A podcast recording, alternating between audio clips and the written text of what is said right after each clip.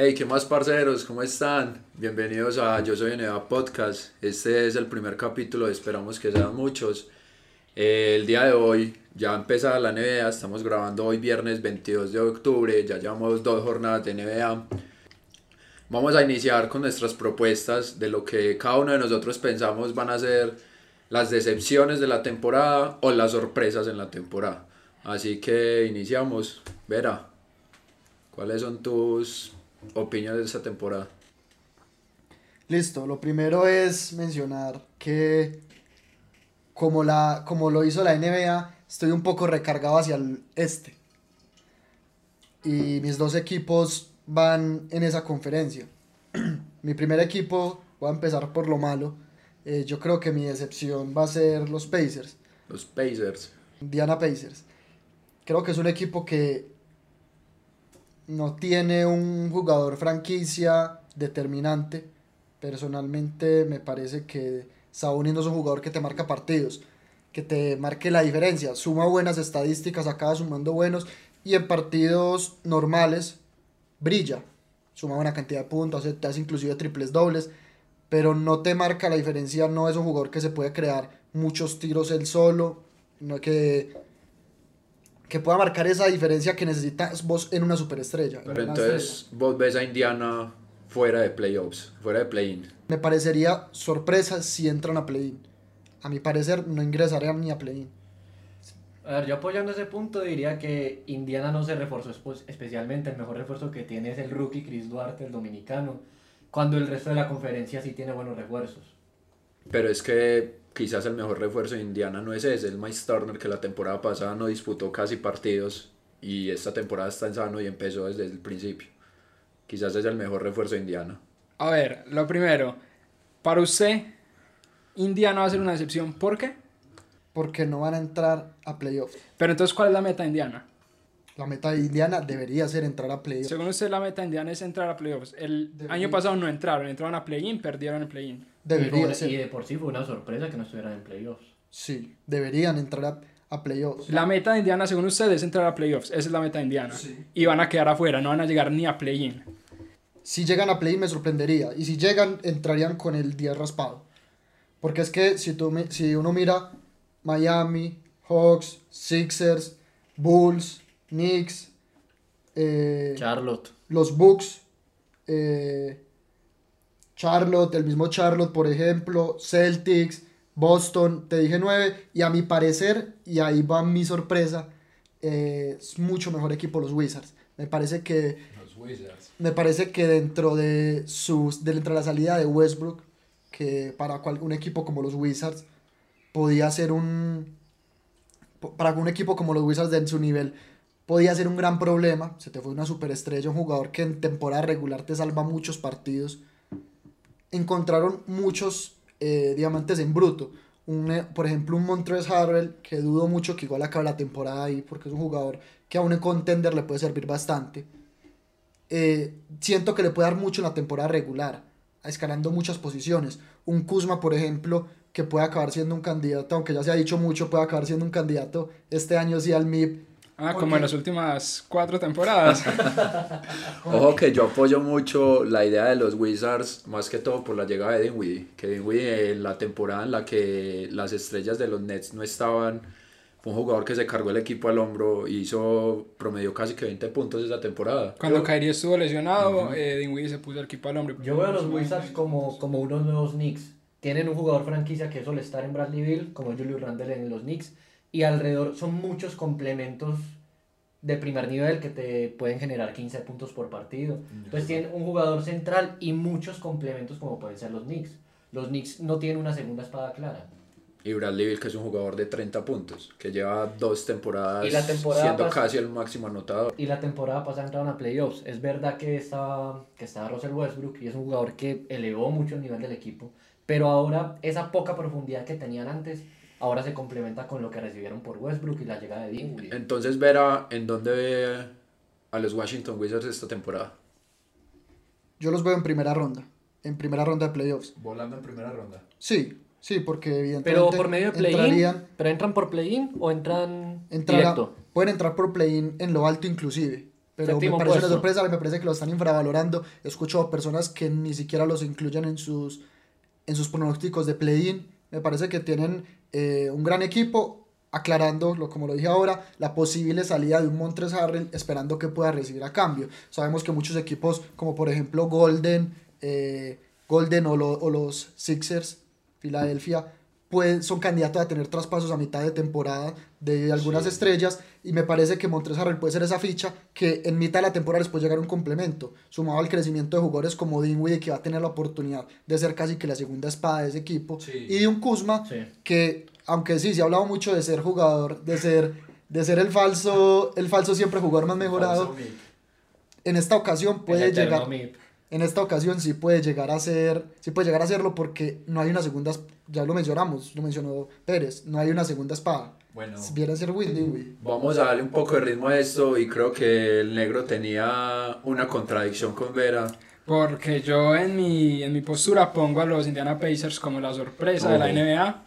Yo siento que es un equipo muy equilibrado, es un equipo que la temporada pasada sufrió mucho de lesiones, eh, se lesionaron muchos jugadores y eso les hizo bajar mucho su rendimiento y a pesar de eso entraron al play-in. Ahora que creo que con el ingreso de Levert, con el, el pivot eh, Turner. Turner, que es muy bueno defendiendo, siento que se van a elevar las posibilidades y tenemos un quinteto titular con Brogdon, Levert, eh, Warren y también con el señor Sabonis y Y Miles Turner. Miles Turner. Y Entonces, Yo creo que lo Sí, importante primeros va a. No, aportar. Duarte, aún así, Duarte sin duda aporta algo que le faltaba a los, a los, a los Pacers, que es anotación desde el banquillo, porque su sexto hombre era TJ McConnell, que es muy reconocido es por su defensa exterior, pero no tenía un anotador puro desde el banquillo y ahora sí lo van a tener, sobre todo porque Duarte es un jugador de impacto inmediato, es un jugador de 24 años, es mayor que Lamelo, es mayor que Anthony Edwards, tiene casi la misma edad que Booker, que Booker tiene 25 años. O sea, es un jugador que entra ya muy maduro a la NBA. y apoyando la función de Lever que la temporada pasada jugó muy poquitos partidos porque volvió a final de la temporada y volvió muy bien. Incluso Indiana pues escaló muchas posiciones, fue al final de la temporada de gracias hecho, a Lever. TJ Warren también, eh, que explotó en la burbuja, hizo un montón de puntos. La temporada pasada nada más jugó cuatro partidos y regresa esta temporada. Entonces tenemos el regreso de muchas personas y creo que pueden dar la Yo sorpresa. creo que Indiana puede ser una sorpresa importante. cuando dice segunda ronda, segunda ronda De que es semifinales. techo. Eh, Sí, creo que de segunda ronda es el techo. Y creo ¿crees que... llegan- entran a playoffs, ¿en qué posición o entran mediante play-in? Yo digo que entran por el play-in, pero porque al play-in entran décimo, noveno, octavo y séptimo, ¿cierto? Sí, del Sí. séptimo al décimo. Entonces yo creo que sí, entran por play-in. Y a pesar de entrar por play-in, creo que van a playoffs y su... Ya creo que con entrar a playoffs están logrando su objetivo. Entraron a playoffs, jugar una ronda. Y su techo sería pasar esa ronda, llegar a segunda ronda. ¿Y cuál sería su decepción? Su excepción sería no entrar ni a, ni a Pero no, la decepción suya. Ah, listo. En, en el otro caso, la decepción, yo sí tiro fuerte. Y mi decepción para mí esta temporada va a ser Dallas Mavericks. En contra de Luka. Doncic Boy. Ok, viene en contra de los rubios menemistas. No muy común en, en la NBA sacar a Doncic. Pero yo siento que los Dallas Mavericks son un equipo que llevan dos temporadas cayendo en primera ronda y que esta temporada no se reforzaron eh, debidamente. Y a pesar de eso, siento que en Dallas hay un espíritu de puede ser Doncic MVP, ¿cómo va a ser Doncic MVP con un equipo que no se reforzó? Pueden llegar a, no sé, terminar quintos, sextos tal vez. Y el último MVP así que veo que de una posición tan, tan baja es Westbrook, no sé, por ahí 2016. Y claro, y fue con la novedad que Westbrook fue una temporada de triple doble. No, Es es una excepción. seguir- y antes de seguir hay que aclarar para todos ustedes que nos ven que el negro es hater de Luka Doncic. Declarado. Declarado hater de Luka Doncic. me están exponiendo, quizás sea, Entonces, quizás sea verdad, quizás quizás esa no. sea su decepción solamente por tirarle a Luka Doncic, no tanto al equipo. No creo que le esté tirando a Luka Doncic. Pero es verdad que Dallas no es un equipo que se reforzó, porque Reggie Bullock, que fue- quizás fue su mayor ficha de esta temporada, no es un jugador que te dé garantías. Es, Es, un buen verdad, jugador desde el triple. es verdad que desde el triple te puede dar 4 o 5 triples, 3, 4 triples y máximo por partido, y que New York hizo un buen papel la suma- temporada pasada. Y te suma defensa. Pero para mí no es un refuerzo que te sume lo que necesita Dallas, que Dallas necesita O sea, un jugador segunda espada, porque Porzingis en las últimas temporadas ha demostrado que no es un jugador segunda espada. Precisamente en torno a Porzingis va mi comentario y como lo mencionaba ahora, muchos equipos son candidatos a jugadores con valores bajos, como por ejemplo es el caso de Ben Simmons hoy en día. Eh, Kristaps Porzingis es el mayor exponente de eso. Desde la temporada pasada viene con unos números terribles, no es ni la sombra de lo que llegó a ser en New York. Y creo que es un jugador que puede fácilmente salir, salir al mercado de fichajes a mitad de temporada. Y que ese, esa moneda de cambio que reciban a cambio de él puede ser, puede ser ese complemento que necesita Dallas. Puede ser, ¿por qué no imaginarse un Porzingis eh, En Golden.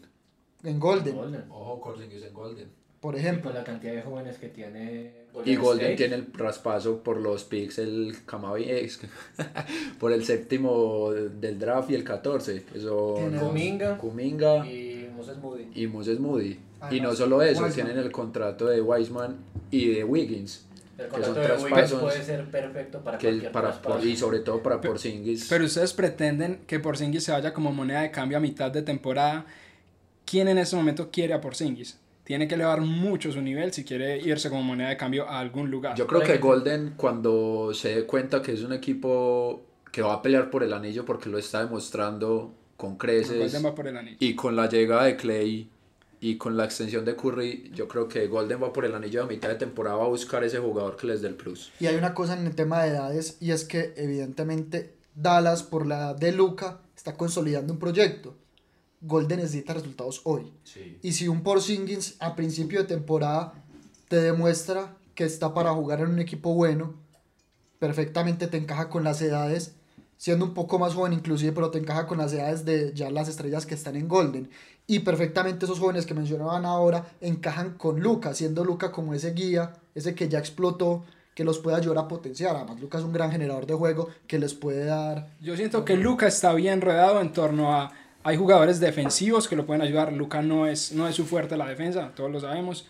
Y hay tripleros, o sea, hay personas que pueden defender y que pueden tirar de tres. Y Luca, que es una persona que necesita mucho la parte interior del juego, puede abrir esos espacios. Entonces siento que está bien rodeado. Sin embargo, no creo que esté lo suficientemente rodeado para o pasar de pasar la primera ronda o quizás llegar a finales de conferencia, que creo eso es lo que aspiran o empezar a pasar rondas. O sea, no puede ser que ten- tengas cuatro años a Luka Doncic y no hayas pasado una sola ronda de Sería, playoffs. sería interesante ver esa pareja de Luca Wiseman en un futuro, porque Wiseman es un jugador con mucha proyección. Bueno, bueno, tuvimos unos pequeños problemas técnicos, pero continuamos donde lo dejamos. Pérez, vamos con la sorpresa que para nadie es sorpresa. Terrible. Nada, peor lo que acabo de pasar, tarjeta de... Fallas técnicas. Espere, por favor. Bueno, quizás vieron unos pequeños cortos, pero nada que nos impida seguir. Pequeños. Eh, pequeños. Pérez, adelante.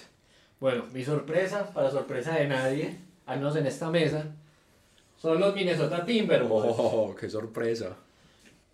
Y aquí van mis argumentos. Primero, Contexto. Pérez es fan a morir de Minnesota. soy un desgraciado. ¿Por qué? No lo sé. Porque soy un desgraciado. Una franquicia de mierda. Bueno, para empezar de una vez. De hecho, ese peto lo lleva a todas partes. Para empezar, Minnesota. Minnesota fue el equipo más afectado por las lesiones, al menos en mi opinión, de la temporada pasada. Carl Anthony Towns se recupera apenas a mitad de temporada de lo que es el COVID, de una lesión de muñeca, de todos los conflictos que pasó. Y apenas se recupera, de Angelo Russell se, ah, se lesiona. Incluso hubo un momento donde el único ancla del equipo fue, fue Anthony Edwards, que era un rookie. Un rookie que en ese momento era muy cuestionado por su eficiencia en la cancha. Ahora, tenemos un Carl Anthony Towns sano, que en su primer partido de temporada hizo un doble-doble de 30 puntos. Un de Angelo Russell que ya está sano, que es un gran creador de juego, que mínimo te va a aportar 20 minutos y que es un gran tirador desde la línea de 3. Y un Anthony Edwards que, si uno ya lo ve que es un jugador confiado, el hombre después de jugar su primer partido este año, su temporada de sophomore de segundo año, 29 puntos con buenos porcentajes, Contra Houston. pero, pero buenos porcentajes. Y aún así hay que hacer esos puntos. Sus primeras declaraciones son este año ya estoy aquí, la temporada no estaba tan tal, pero ahora ya llegué. O sea, se le nota todavía más confiado y eso es lo que puede diferenciar a, una, a un gran jugador de una superestrella. Y es un tema de actitud. Y Anthony Edwards en su segundo año perfectamente puede llegar a promediar 23, 24 puntos, viniendo de un, de un año rookie de 19 puntos. Vuelve Malik Beasley, que Malik Beasley ya está- va a ser relegado a un sexto hombre, un jugador que promedió 18, 19 puntos por temporada. Y que va a volver a amenazar a su hija. Ah, sí. Ah, ah, es otra cosa que hay que aclarar con las lesiones. Malik Beasley, por si no lo sabían, Malik Beasley fue encarcelado y pagó una pena también en la NBA, una suspensión de aproximadamente 20 partidos, por amenazar a su hija con un arma de fuego. Nada más y nada menos. Creo que era con un revólver, un rifle. Con el arma que haya sido le apuntó a su hija. Un muchacho tranquilo, ¿no? Un muchacho, un tipazo. A ver, es cierto que Minnesota es un equipo que la temporada pasada se vio muy afectado por las lesiones y también es cierto que los poquitos partidos que jugaron de Angelo y Towns tuvieron récord positivo la temporada pasada. Creo que fueron jugaron aproximadamente el- el 20. año pasado aproximadamente 16 partidos y creo que tuvieron una récord positivo. de aproximadamente un Sí, 60%. que al final terminó siendo Houston el último precisamente porque Minnesota empezó a ganar partidos al final. Minnesota era el peor equipo de la NBA, aparte de Houston, y terminó siendo un octavo del draft, aproximadamente. Es decir, Séptimo octavo. es decir, Minnesota ni para perder fue bueno. Pero es Hay cierto, que que, decirlo. es cierto que puede ser un equipo que con Edwards, que ha mostrado ser un jugador que puede promediar 20, 25 puntos muy fácilmente, puede llegar a ser un equipo importante, aunque yo no le veo rumbo a esa franquicia. O sea, con una franquicia que acaba de despedir al general manager, que está en dudas sobre si los nuevos dueños van a pasarlos o no de lugar. Bueno, hay que aclarar ciertas cosas, entonces, con el contexto de Minnesota, porque sí hay que decir lo que es la franquicia con mayor caos en toda la NBA. Quizás no con la que tiene, no es la que tiene peores resultados deportivos, pero sin duda es la más caótica.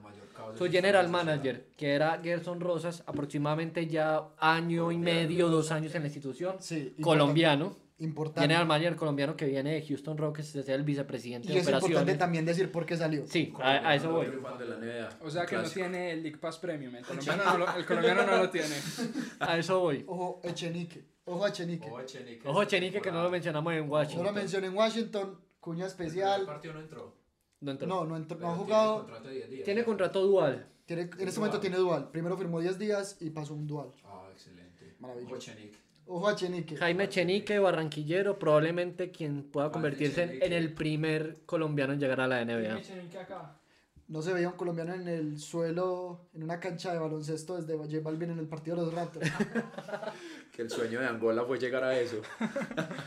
A ver, para no englobar tanto. Gerson Rosa sale de, de Minnesota Timberwolves, ah, general Por- manager, presidente de operaciones, Por- colombiano, por al parecer conflictos dentro del equipo. Dentro de esos conflictos se encasilla un episodio en el que supuestamente se metió con una compañera de la organización sentimentalmente.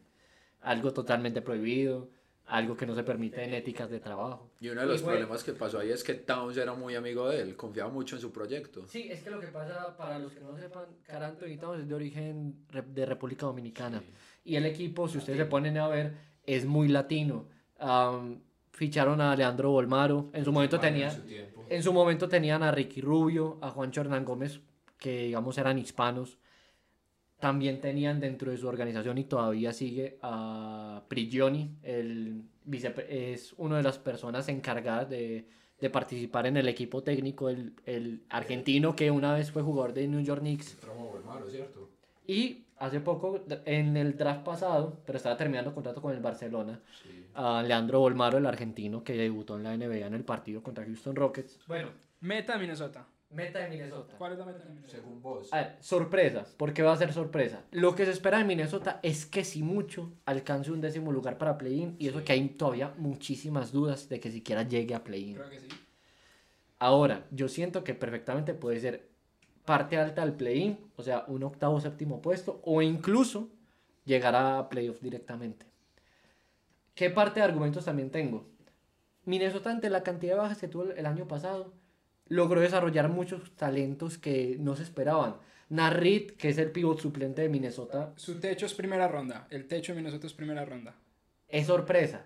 De ahí O sea, lo que se espere. público. Pero perfectamente una sorpresa es simplemente entrar directamente a playoff. Directamente. Que es lo que Entre los seis sorpresa. mejores del oeste. Siento que Minnesota puede ser lo que el año pasado, en cuanto a expectativas, fue un New York Knicks. Que nadie esperaba que New York Knicks siquiera peleara al play-in y terminó entrando directamente a playoffs en un sexto o quinto puesto. sí. Sí. O sea, yo digo que Minnesota perfectamente puede salir en primera ronda. Ojo. Pero siento que puede entrar directamente a los playoffs. Ojo. los. Comencemos a contar. Aquí estoy viendo la conferencia este. Oeste. Warriors, Jazz, Nuggets, Grizzlies, Clippers, Blazers, Lakers, son. En Ahí estamos contando 8 que son mejores. Ojo con los Clippers. en un ratico. 8, 8 que son mejores. Y ahí no estoy contando, por ejemplo, a Dallas, que podría ser. O sea, ahí acabo de decir. Que la gente la- que la gente No, porque- estamos yendo por otro lado. Pero Bueno. estamos contando 9 equipos mejores. Y de ahí ya entra, podría entrar a En el pelear. papel, en el papel. Pero tengan en cuenta que Minnesota tuvo. Minnesota puede entrar directo a playoffs y esa sería la sorpresa. Yo siento que sí. Esa sería la sorpresa de Minnesota. Yo siento que sí, no solo por eso, sino porque el gran inconveniente de Minnesota la temporada pasada era su defensa. Sería una gran De sorpresa. Angelo Russell no destacó por su defensa. Carl no no, destaca, no destaca por su defensa, aunque a mí me parece un defensor que cumple. No es una élite en defensa, pero siento que ¿Qué es, cumple. ¿Qué es cumplir? Cumplir No, es, no, no, no, no, estamos yendo Bueno. mucho para el traste. Sí. Pérez. Es cumplir en defensa. Minnesota. Anthony bien. Edwards. Y no solo eso, sino que lo, una adicional es que llegó Patrick Beverly. Y en el primer partido de temporada se vio una inyección muy fuerte, al menos en, el, en la actitud en cuanto a defensa. Anthony Edwards en pretemporada fue una bestia en cuanto a defensa. El draft pasado, Jaden McDaniels, finales de primera ronda, fue una sorpresa defensivamente dentro del equipo. Y el primer partido de la temporada no es por nada que dentro de la titular entran Josh Okogie, que por lo único que sigue en Minnesota es por su defensa. Porque el hombre no sabe tirar, no sabe asistir, es un ancla defensivo. Y Jaden McDaniels sorprendió por su defensa y los dos fueron titulares. Y Minnesota sorprendió defensivamente para lo que venía haciendo. O sea, Para mí es una sorpresa si Minnesota no desaparece como franquicia. Si no lo muevan a Las Vegas. Pérez. ¿Quién va a ser la decepción de esta temporada para usted? la decepción, y por eso también la clara vera, siento que mi decepción va a ser Portland Trailblazers. Trailblazers. ¿En dónde cree usted que el imaginario público o los mismos organización de los Brazers se ven? A ver, el imaginario público es al menos llegar a una segunda ronda. Yo creo Seguro. que el de, el de Portland es caso similar al de Dallas. No se reforzaron del todo bien y sin embargo yo creo que en sus franquicias esperan por lo menos avanzar una ronda en playoffs. Claro que ojo, la Es que, ¿qué gente ocurre? dice que no se mejor, se reforzaron bien, pero, Pero el es que quinteto de yo- Portland Pero es que también, ¿qué ocurre? Portland la temporada pasada, solo al iniciar, decían que había mejorado mucho la plantilla. Y el rendimiento no fue lo esperado. Y esta temporada no siento que haya mejorado sustancialmente de una forma que, que sea para tener mayores Para aspiraciones. ayudarle Sí, a yo creo Lillard que a ganar un campeonato. Uno de los problemas principales de Portland, y creo yo, es que cuando hablan de Portland como un equipo consolidado, meten a Jeff, Jeff Nurkic. Y es un jugador que le puede desaparecer a mitad de la temporada por lesiones. Nurkic, y es un jugador que da mucho plus a una organización porque es un jugador que cumple con su rol y que cumple en la pintura. Pero Sin no duda es un, es un buen defensor, es un jugador que puede aportar en el ataque, pero por lo que ya dijiste, sufre mucho de lesiones. O al menos las dos últimas temporadas ha dado una muestra de eso. Y la temporada pasada Solo les voy a decir, solo les voy a dejar una muestra, solo les voy a decir una muestra en cuanto a lo que es la plantilla. En cuanto a las bajas, se fue Carmelo Anthony, que Carmelo Anthony. Desde la banca aportaba una cantidad, una anotación muy importante, más por la capacidad de generarse el tiro él mismo. Era el sexto hombre, directamente era el sexto hombre de Portland. Y no necesitaba Se que fue. nadie ¿Y quién podemos decir que es ahora el sexto hombre de Portland? Podemos decir que es Anthony Simons, el quien hace dos años fue rookie. Es un buen rookie. Es un buen rookie, pero aún así Muy es un guard proyección. que sigue sin promediar 10 puntos por partido. Estalló, la ¿Y quién temporada llegó? pasada tuvo muy buenos partidos de muchos puntos y es muy confiable. Puede llegar a ser un buen Perfecto. sexto hombre. Se fue Zach Collins, que es verdad que es un rookie del, que en su momento se esperaba mucho, que ya está en San Antonio. Pero y digamos que no cumplió las expectativas. Llega Larry Nance. Larry Nance me parece de los sexto hombres o jugadores de banquillo o de rol más infravalorados de toda la liga. Me parece un gran jugador, cumple en defensa. Totalmente de acuerdo. Es una inyección de energía que a Cavaliers, o sea, Cavaliers fue de los peores equipos de la NBA. Directamente sin él perfectamente pudieron Fue desaparecer como franquicia. Fue la segunda espada de LeBron. Por momentos lo fue. Por momentos en, en esa carrera que LeBron hizo prácticamente de solista a las finales de conferencia. Y fue el que. La segunda espada fue en defensa. Porque Kevin Love cayó mucho en esas series. Llegó Ines Smith Jr., un jugador muy cuestionado, que es verdad que la temporada rookie en Dallas fue muy destacada, pero llegó a Detroit y no demostró gran cosa. Incluso pudo llegar a la G-League. Y se fue ronda de Hollis Jefferson, que era un buen reemplazo desde el banquillo. Harry Giles, se fue Ernest Canter, que no defiende mucho, pero en el ataque es muy, una muy buena opción desde el banquillo. Un gran reboteador. Volvió a Boston. Volvió a Boston. Y en su, la rotación.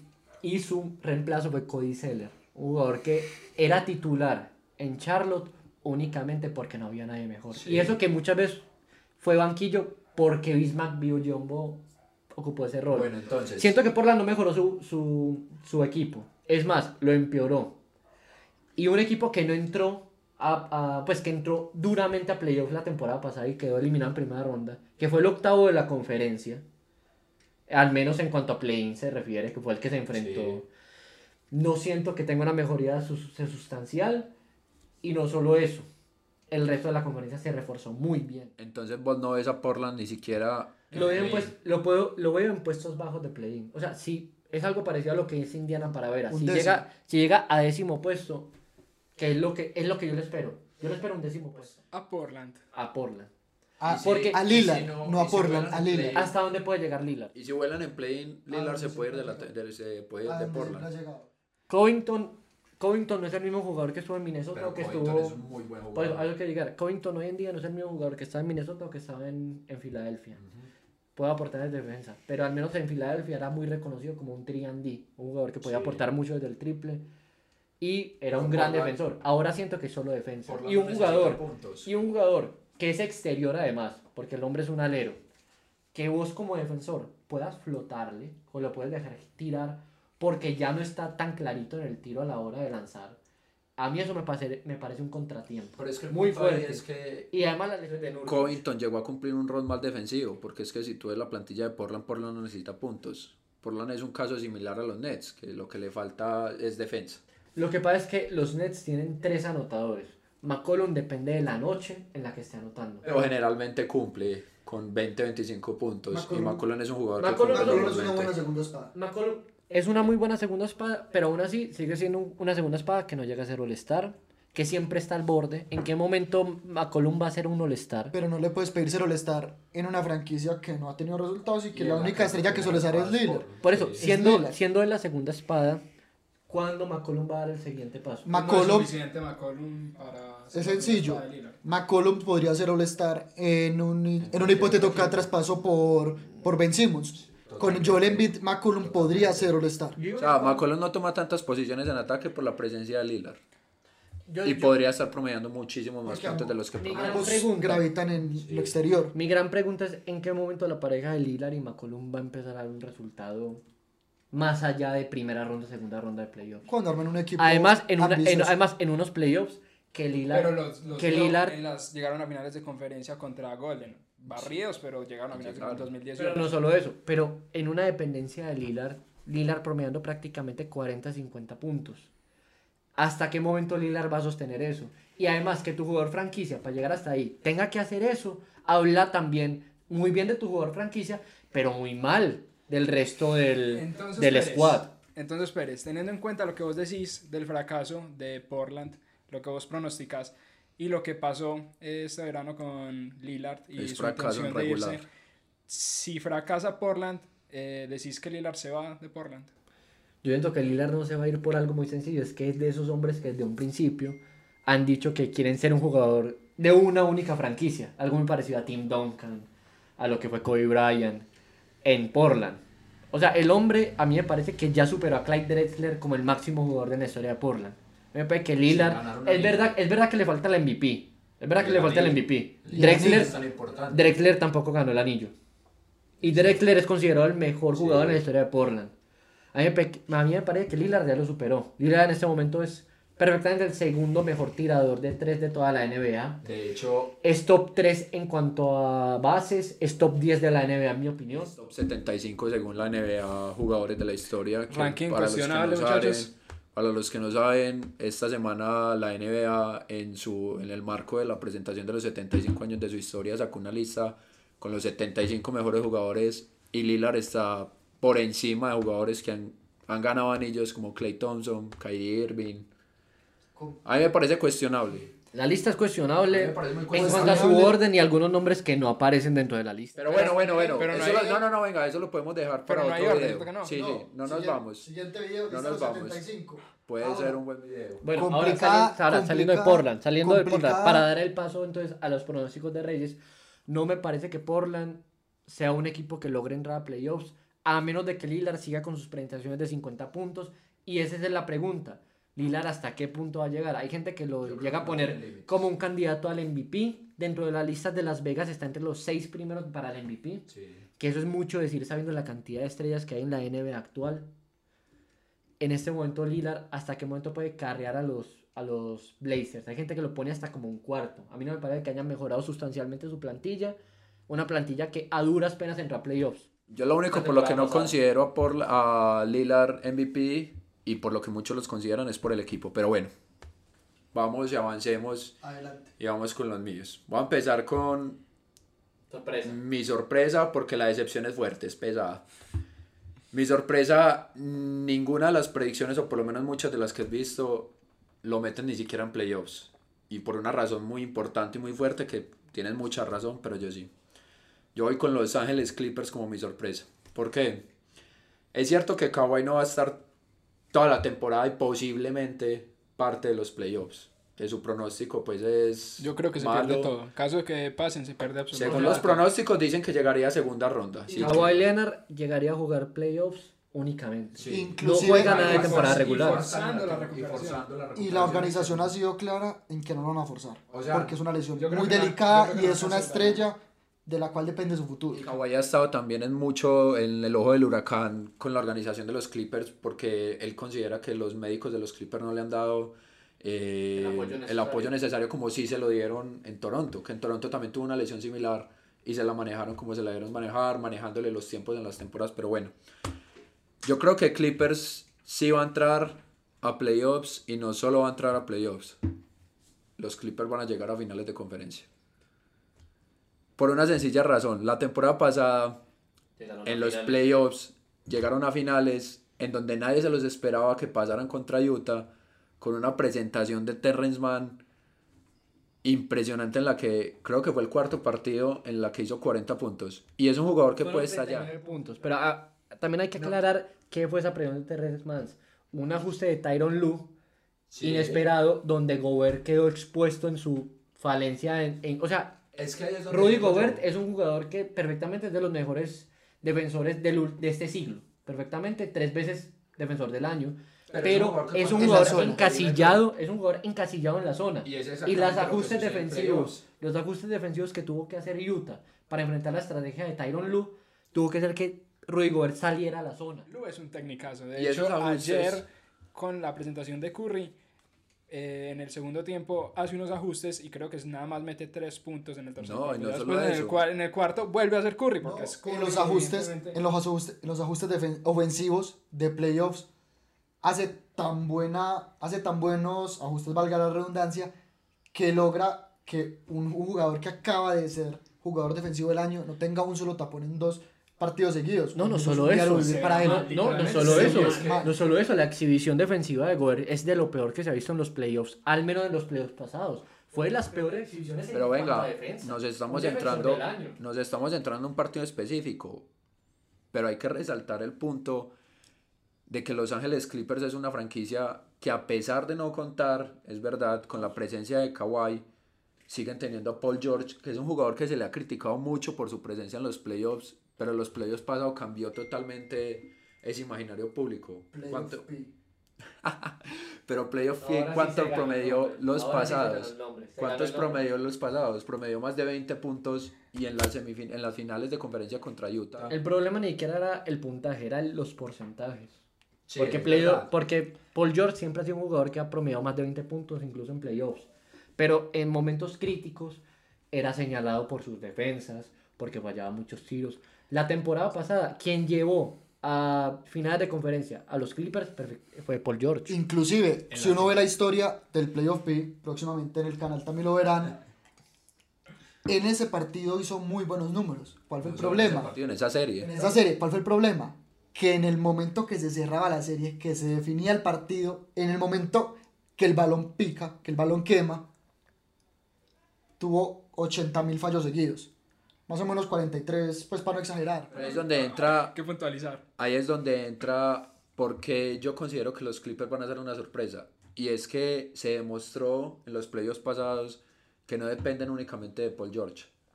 Jarrett Jackson, el Jackson hizo muy buen, tuvo muy buenos porcentajes. Terrence. Mann, Terrence Mann tuvo muy buenos porcentajes.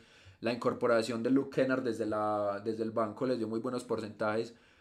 Y ese juego que tuvieron del small ball al final, en el que su 5 era Morris, era Marcus Morris, les está dando muy buenos resultados porque su pivot tenía que salir de la zona. Y le daban una oportunidad muy grande a los bases como Jackson y como Terrence Mann y como Paul George a penetrar y que no tuvieran nadie que los impidiera en la zona. Porque si el pivot salía, sucede lo que sucedió con Gobert, que salía el pivot a marcar y ¿quién había que marcar en la zona? Nadie, tenían el paso libre. Algo que yo quiero destacar de los Clippers y es que siento que mejoraron mucho su plantilla. Porque por Rondo, un jugador que en su momento no aportó nada a los Clippers, en, en playoffs no apareció prácticamente. ¿Por Al qué? menos en Clippers. Al menos Porque en no se le supo utilizar. Al menos. Aclarar. Sea lo que sea, no aportó en Clippers. Y también estuvo la baja de vaca. Por esa, car- por esa carta que era Rondo en sus playoffs, lo cambiaron por un Eric Bledsoe, que es verdad que es muy cuestionado por sus presentaciones en los box, sobre todo en playoffs. Pero no se nos olvide que es al menos un jugador que fue estuvo en los quintetos defensivos en los box. Es cierto. Y es un jugador que al menos te aporta más de 10 puntos, sus asistencias y una consistencia defensiva. Y al menos en los box de ese momento, el hombre era la tercera espada. Él aquí puede relegar ese papel de anotación O sea, y dedicarse a la defensa y, a- y al creo- playmaking. Yo creo que también gran parte de la mejora de los Clippers en playoffs después de la lesión de Kawhi es porque, lo mencionó Lowry incluso, que Kawhi es una persona muy demandante, pide demasiados Sí. balones y él, por ejemplo, Lowry accedió a darle esos balones porque sabía lo bueno que es Kawhi es normal que una persona acceda a darle todos esos balones. Pero los Clippers, al ver que se fue esa estrella, que queda Paul George, yo creo que cada persona se siente aún más parte del equipo y aún más parte de, de todo este juego de sincronía que, que genera Lu. Quiero saber una cosa. Para entonces Reyes, que los pone como la sorpresa, ¿cómo les va a ir a los Clippers en la temporada regular? Y si van a acceder a playoffs, entonces Paul George será candidato al MVP, como lo fue Espere, espere. Si Oklahoma. usted lo está poniendo como sorpresa, es porque mínimo Para mí, tiene no. unas expectativas No, no. que todo el mundo le pone. No se me imagina. Un equipo es muy diferente en la temporada regular y en los playoffs. Yo considero que en la temporada regular es un equipo que no va a ganar tantos partidos como para entrar en los cuatro primeros puestos de la temporada regular para entrar a los playoffs. Porque es verdad que a un equipo le falta, al equipo le falta mucho y sobre todo Kawhi es un, es un jugador que aporta demasiado en los pocos partidos, juega la mitad de partidos en la temporada, pero en la mitad de esos partidos aporta 20, 25 puntos, 11 asistencias, 3 bloqueos, 3 robos. No va a ganar muchos partidos, pero yo considero que los Clippers pueden entrar sextos, séptimos. Quizás pueden ir a un play-in, pero pueden pasar, ¿sabes? Ahora, ahora, van a entrar en play-in en lo que entren. Si este equipo llega a playoffs y va a competir como compitió la temporada pasada a finales, con un quinteto con Jerry Jackson, con Terrence Mann, con Paul George, con Morris y con Luke Kennard, es un equipo que va a dar muchos problemas por ese small ball. Houston en su momento sufrió el small ball contra unos Lakers que tenían full torres. Que todos eran torres. Hay Pero en este momento, un quinteto de small ball jode a cualquier equipo en la liga. Hay que tener algo muy claro, es que la temporada pasada sigue siendo una temporada atípica. Yo no creo, yo no creo en esas temporadas con asterisco que mucha gente señala. Pero aún así hay que tener en cuenta el contexto de la temporada pasada. Es una temporada pasada con una pretemporada prácticamente inexistente, con muchísimas lesiones, Sí, es cierto. con muchísimas lesiones. Pero fue una temporada regular. Llegaron a playoffs con muchas lesiones. Ten en cuenta que el Utah que vence Yo diré- es un Utah con un Donovan Mitchell que se perdió distintos partidos y los partidos que jugó fue recién salió una lesión forzando la lesión, forzando su recuperación. O sea, yo sí siento que hay un potencial de, Lake, de Clippers que se está menospreciando, pero tampoco siento que pueda llegar a una final de conferencia. A ver, mejores que, mejores que Clippers, Warriors, Lakers, Suns, Denver va a volver a tener a Jamal Murray. Denver para esos playoffs. Igual hay que Todos ver cómo estamos, contando, todos estamos contando con una temporada regular, es lo que digo. En una temporada regular los Clippers son un equipo que va a tener problemas Bueno, para pasar a playoffs. Vamos a los playoffs. Vos En un mencionas. partido a siete, en una serie a siete partidos, un Paul George que te promedie 27 puntos, 11 rebotes, 10 asistencias, un Terrence Mann que te haga 20 puntos, Vos- un Luke Kennard que te haga 8 triples por partido, un Marcus Morris que te haga también 4 o 5 por Reyes. partido. Usted sabe lo que, por Reyes, usted sabe lo que son 8 triples por partido. Ocho triples Estoy por exagerando partido. un poco, pero pueden ir por ese lado. 3, 4 entre los dos. Curry Sí, cuando en los Clippers. Pero bueno, Ni Curry, ni No, Curry, ni mezclando a los dos hermanos. Mi opinión. Eso lo lograron porque eran lo que llaman algunos underdog o estaban infravalorados. Porque decían, ah no, este equipo sin Kawhi no va a llegar a va mucho. a pasar esta temporada. Ojo. Eso fue lo que pasó. Pero ya se dieron cuenta y dijeron, hey, sin Kawhi en los playoffs, la gente, nos relajamos y mira hasta dónde llegaron. Otra cosa es que vos coges y desde el principio decís, hey, mira, sin Kawhi están haciendo A, B y C. Y Kawhi puede volver. Y yo Entonces de- sería el factor. Yo destaco la incorporación de Bledsoe que a quién dieron, a Patrick Beverly, que fue a Memphis y luego terminó en Minnesota y seguramente lo van a traspasar. Pero lo que pasa es que Beverly era un gran defensor, quintetos defensivos, pero Eric Bledsoe es eso con un poco más de anotación, con un poco más de protagonismo. O sea, me parece que mejoraron la plantilla en cuanto a lo que son en, eh, los nombres. Beverly aporta muchísimo más en defensa y es un punto que se necesita en playoffs. Y es verdad que Rondo también estaba, que es un jugador que bien utilizado, como dice Vera, puede dar muchísimo más de lo que dio porque sí, no se le dio lo que el valor que se le debía dar. Pero tampoco estamos teniendo la incorporación de Ibaka. Que Ibaka la temporada pasada no tuvo actuación en playoffs casi, jugó un partido en playoffs dos. Es verdad. Y fue mucho. Y por todo eso y más es que yo considero a los Clippers como mi sorpresa de la temporada. Ahora viene la polémica. Y esto no le va a gustar a Vera. Mi decepción son Los Ángeles Lakers. ¿Por qué razón? ¿Por qué? Ahí va. Es verdad que los Lakers es una plantilla que a priori da mucho miedo. O sea, si tú ves nombres como Russell Westbrook, LeBron James, Anthony Davis, Carmelo Anthony, Dwight Howard, Trevor Ariza, todos esos juntos dan mucho miedo. Pero ¿cuándo dan miedo? En el 2013, 2014. Son una plantilla que 12, 13 jugadores más de 30 años. Es la plantilla más vieja por diferencia. Y eso que porque metieron jugadores de 16, 17, 18 años en la plantilla oficial para reducir la cantidad de edad. Pero en sí, la- el promedio de edad es de 32.8, 7, 8 años. Es una plantilla que no solo por la edad pinta para fracaso, Es para la más mí, vieja de toda la NBA. no solo por eso, sino porque es una plantilla que no tiene absolutamente nada de química. Solo tres jugadores se mantienen de la temporada pasada. Es una plantilla que cambió por completo, que no tiene nada de química, que Frank Vogel va a tener mucho trabajo. Y es verdad que es un, jugador, es un entrenador que puede dar mucho de sí y que puede tener eh, mucho impacto en la plantilla inmediato. Pero Westbrook es un jugador que primera vez que juega con Anthony Davis y primera vez que juega con LeBron. Carmelo es primera vez que juega con absolutamente todos los jugadores. Es un equipo que, en mi opinión, no tiene nada de química. No solo por la edad y la química, sino que es un equipo armado para una sola temporada. Y no están teniendo en cuenta las lesiones de Anthony Davis, no están teniendo en cuenta la, la edad de LeBron, que si bien es un jugador que se ha mantenido firme durante las 19 temporadas que ha disputado, en las últimas dos temporadas se ha visto que por las lesiones se ha visto afectado.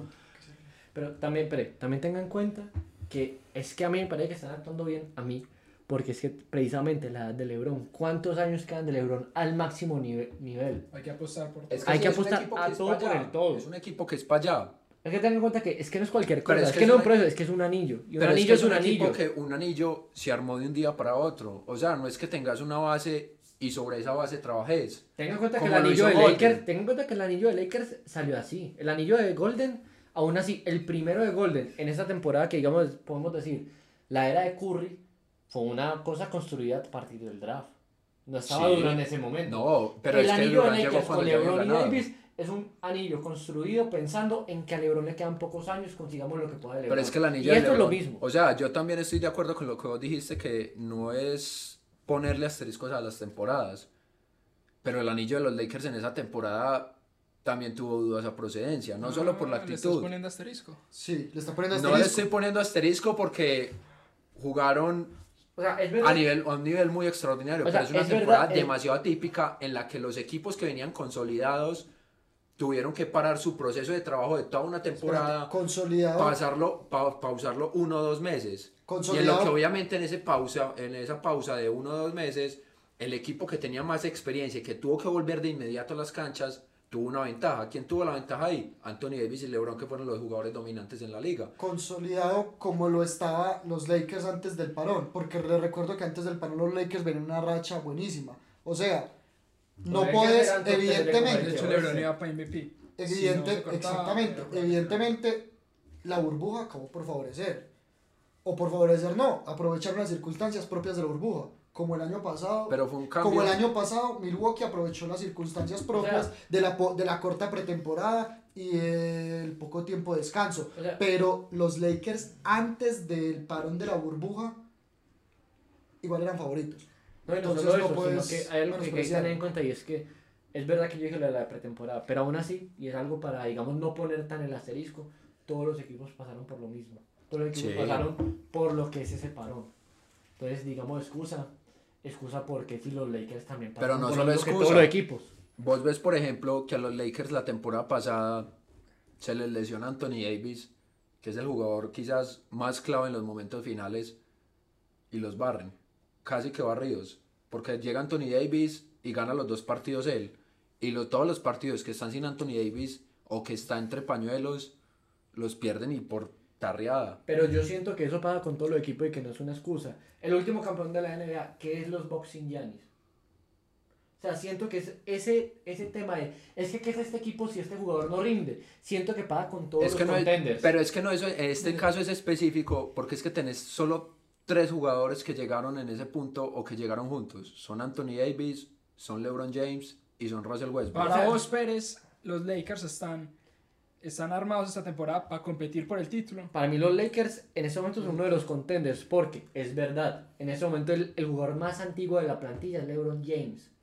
No en cuanto a edad, en antigüedad dentro de la equipo, plantilla, sí. dentro de la organización. O sea, es un equipo armado completamente para ganar esta temporada. Tal es, cual. Un equipo, es un equipo en el que se fueron KCP, Montrell Harrell, Caruso, Gasol, Dudley, eh, Marquis Morris, jugador- Macklemore, que era un jugador muy importante. el jugador, el jugador más joven, el jugador Muy más joven, o sea, es verdad, Muy importante. el jugador más joven dentro de la plantilla de Lakers, con un poquito de potencial o algo así, es Taylor Kendrick Horton. Hunt- es, es Tucker. THT. Helen Tor- Horton Tucker, porque Kendrick Nunn viene de Miami. Sí, viene de Miami, Y viene... el jugador más antiguo con Pero- un poquito de progresión, pero aún así, No tiene donde esto le potencial. salga en, un, en algo fácil, es que a la gente le olvida que son 30 equipos, que es que no es fácil conseguir un anillo. y y que aún así- menos... Y aún así, LeBron tiene 36 años, el otro año va a cumplir 37, con 34, 35 años consiguió un anillo. Que la gente ya decía, es que ese año se hizo para una, una única temporada y aún así lo consiguió. Es un anillo más. Igual- ¿Cuántos anillos tiene? Par de una- claridades. Hay, hay, hay Igual a tienen anillo. favor de los Lakers tienen a LeBron James, o sea, jugador Sí, de es época, verdad. cuatro veces ganador de anillo y Top que yo creo historia. no quiere quedarse en cuatro veces, quiere alcanzar a Kobe con una quinta y sí puede intentar alcanzar a Jordan con una Es sexta. que son un par- una cosa importante es, no es la primera vez que se habla esto de LeBron.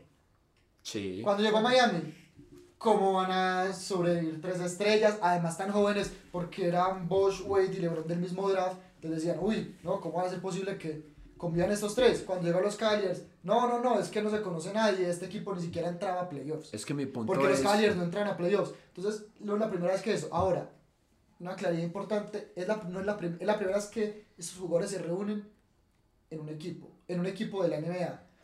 Porque, Cierto. porque All Stars, eh, Timusa, habían jugado cantidad de veces.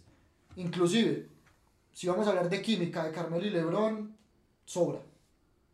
No, Porque pero es son- que vos porque la son química, amigos. Todos vos ves la química fuera de la cancha. No, Es ver- porque es que no solo fuera de la cancha, porque es que Lebron, Lebron igual es una Ellos máquina. han jugado pachangas, pero cuando han jugado un partido profesional Pero juntos? todo eso suma Pero es que- del equipo de Estados Unidos. Lebron es, Lebron es lo que es por siempre pensar en el juego. Y evidentemente en sus vacaciones nunca para de entrenar.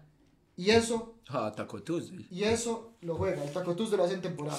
No Yo problema. creo sinceramente, y aquí estoy en desacuerdo con Reyes, creo que los Lakers están para pelear campeonato porque tienen a LeBron James y no creo que se quede con las ganas de estar en, o en finales de conferencia o en finales de la NBA. Una Voy a pregunta cerrar, clara, voy yo a te, yo hago una pregunta clara. ¿Por qué decepción? Voy a cerrar con ¿dónde esto crees y que te va a voy llegar? responder la pregunta. la salud de LeBron y de Anthony Davis es un punto que hay que tener muy entre comillas. Es la primera vez que la salud de LeBron, que las lesiones lo empiezan a Primera vez no, ya son dos temporadas. Recordemos la temporada en la que llegó a Lakers. LeBron, En se la pierde, que- LeBron se pierde 20, 30 partidos. En la que un jugador se le Sí. tiró en la pierna. Pero no, LeBron- Literalmente. Hay que LeBron tener en cuenta que no es no, una no, lesión LeBron muscular, llega- es una le- lesión de gravedad, es una LeBron lesión llega- causada por el LeBron jugador. llega, sí, LeBron llega y es verdad que el récord de los Lakers al final mejora. Ahora, la temporada pasada se le vio muy afectado por las lesiones musculares. En llegó a playoffs, llegó a temporada- playoffs y se le notaba y se le notaba el desgaste físico importante. Tanto así que se lesiona Anthony Davis, lesiones musculares que traía de la temporada y LeBron no puede cargar al equipo por las lesiones musculares. LeBron James fue el primer crítico del parón tan corto. Y se en, su, en su momento, en su momento se le atacó mucho por eso. Y se dijo, no, es que sos, es que sos un llorón, que cómo vas a decir eso, que es que ganas, yo no sé, inclusive creo que fue Shaq, me corregirán, que dijo, cómo ganas tanta plata, cobrando tanta plata como por hacer eso, Te quejas. Te ¿cómo quejas. de eso? pero fue claro. O sea, ¿cuántas superestrellas All Stars acabaron por... Todos claros que Vera también le puso un asterisco a la temporada. Pero bueno, cerramos ahí con los Lakers. Para mí, los Lakers, el imaginario público los pone como finalistas de la NBA campeones. Yo los vuelo en segunda, primera ronda. Segunda primera. Segunda, primera ronda. Bueno, es mucho si O sea, la segunda. sea- si en primera ronda les toca contra un equipo como Golden State Warriors, como Phoenix Suns, pues Se van. Listo, Se entonces van. los Lakers están fuera del top 4. No, porque Golden puede ser que no sea un equipo que haga todas las victorias y que quede sexto. El caso, se Pero bueno, primera digamos, los ronda. Lakers, ¿en qué, ¿en qué posición de la conferencia oeste van a quedar? LeBron no, va- eh, LeBron no, los Lakers no van a ser un equipo que va a quedar muy arriba en la Tengan en conferencia. cuenta que precisamente eso Yo iba. LeBron sí. nunca ha sido un equipo que. O sea, Es un LeBron equipo en sin sus equipos en los química y últimos una años temporada regular no precisamente sido- lo que necesita es química. Yo creo que la incorporación de Westbrook va a hacer que LeBron y Davis puedan descansar algunos partidos. Westbrook, el jugador que los dos primeros en toda la temporada, en toda la pretemporada, tuvo más turnovers que puntos. Lo primero, decidiste si es en la pretemporada, todos los primeros yo no sé cuántos partidos. Pretemporada. No, lo y, segundo- puede ser cualquiera de los dos. En el primer partido, ¿cuánto tuvo? Pero bueno, Y hay que, segundo- 5 turnovers, 0 de 5 en campo, 1 Bueno, de 15 en triples. hay que tener algo Puedo en ir con cuenta- cualquiera de los dos. hay que Westbrook tener algo en cuenta con Westbrook, Que, y es con- que que sin Westbrook- química no va a jugar. Westbrook es uno de los jugadores, incluso hay un meme. Desde que llegó a Wizards, desde que llegó a Houston, o sea, desde que llegó a Oklahoma, los primeros 15 partidos al menos, Westbrook es el peor jugador que existe en la NBA. Y termina la temporada se siempre siendo All NBA. Es verdad, pero es Aunque un sea jugador, tercer equipo. Y es- promediando- All NBA. es un jugador que sin balón en las manos no va a hacer mucho. A Y con Anthony Davis y LeBron no va a tener mucho el lo- balón en las o sea, manos. yo voy a decir, lo mismo que dejé en Houston, en lo- con un jugador como James Harden. Pero James Harden se dio mucho la posición James Harden con Westbrook, un jugador que casi que promedió 35 puntos. por las asistencias de Westbrook porque casi siempre el jugador que subía el balón era Westbrook. Reyes, pero aún así es la misma cosa. Un jugador que domina el balón llegó con Westbrook y fue la temporada en que ¿Vos en crees que LeBron le en va a hacer carrera. el balón a Westbrook? Es verdad que esto es una es una LeBron que está jugando de base en estos, en Pero aún estos así siento Lakers. que no se puede invalorar, y, eh, infravalorar a un jugador como lo que es Russell Westbrook. Es un jugador que todas las temporadas es All NBA, sigue siendo All Y que te va a promediar un triple mucho, doble en la y además, temporada, es Lo verdad. que yo siento es que hay que tener esto en cuenta. Fue primera espada, fue, fue primera espada, fue segunda espada, nunca ha sido una tercera espada. Es el jugador de las estrellas de Lakers que menos protagonismo va a tener. ¿Y vos crees que aún así va a tener un prácticamente, prácticamente la rotación va a ser una especie de sexto hombre, porque cuando LeBron y Davis descansen, como se demostró en este primer partido de temporada, es el que va a acompañar a la segunda unidad, Sí, aunque va- sea titular. va a tener y un jugador, físico para y un jugador que sigue siendo, que fue en su momento MVP, y que sigue siendo un jugador que promedia por lo menos un triple doble, o como mínimo más de 20 puntos, más de 10 asistencias, por lo menos 6 rebotes, en una segunda unidad, ya te aporta mucho más Y en que una segunda unidad con Carmelo, que es un triplero nato, la oportunidad de llenarse de asistencias de Westbrook es gigante. Un- Bueno. uno de los mejores No, jugadores en cuanto a media dos- distancia dos que cierres, hay porque estamos cortos de tiempo. Dos cierres rápidos. Lo primero, yo con Vogel, ¿quién contra mí? y lo Yo con- segundo, Yo con LeBron diría yo. ah, Sí. no, pero es claro, no hace falta decirlo. Creo que no y lo se ve. segundo, Creo que no se ve. parafraseando, aquí se ve un poco, y lo segundo, parafraseando un poco al rey, espero que esa misma energía la mantengas cuando avance la temporada. No es más. LeBron vuela en primera ronda contra los Phoenix Suns de Chris Paul y David Booker. Y cerrando hasta aquí, eh, ya les dije mis opiniones, ya todos hablamos, todos estamos claros. Nos vemos en un próximo episodio de Yo Soy NBA Podcast. Esperamos que le den amor a este proyecto y nos sigan en nuestro Instagram que es Cremita de la Pura. Joyita. Nos vemos.